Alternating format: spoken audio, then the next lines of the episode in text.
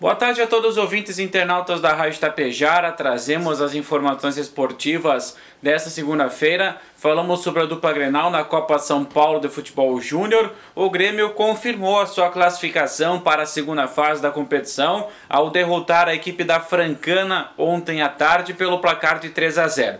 Tricolor carimba então o primeiro lugar no grupo 8 da competição e aguarda o resultado do grupo 7 da competição para enfrentar então o segundo colocado deste grupo. Já o Internacional no sábado fechou a segunda rodada da fase de grupos e derrotou a equipe do Fluminense do Piauí pelo placar de 3 a 1. Agora o Colorado e o Oeste de Barueri estão ambos empatados com 6 pontos, Inter em primeiro no saldo de gols e agora os dois então vão decidir aí quem passa em primeiro na chave. Jogos ainda nessa semana encerrando então a primeira fase da Copa São Paulo. Também no sábado à noite, a Tapejara Esportiva entrou em quadra com a primeira transmissão do ano com a abertura do 23º Campeonato entre Comunidades de Futsal de Santana no jogo da categoria de veteranos, decidido no último segundo da partida, o Produz Esporte Clube venceu por 2 a 1 o Transporte Spanisson Galaxy, atual campeão da competição.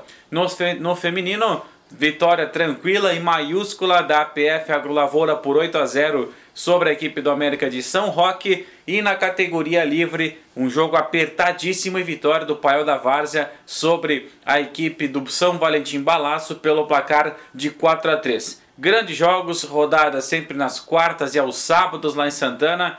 Torcedor tapejarense da região é convidado a prestigiar esse grande campeonato na sua 23 edição, cada vez o campeonato com mais força e com mais qualidade nas partidas.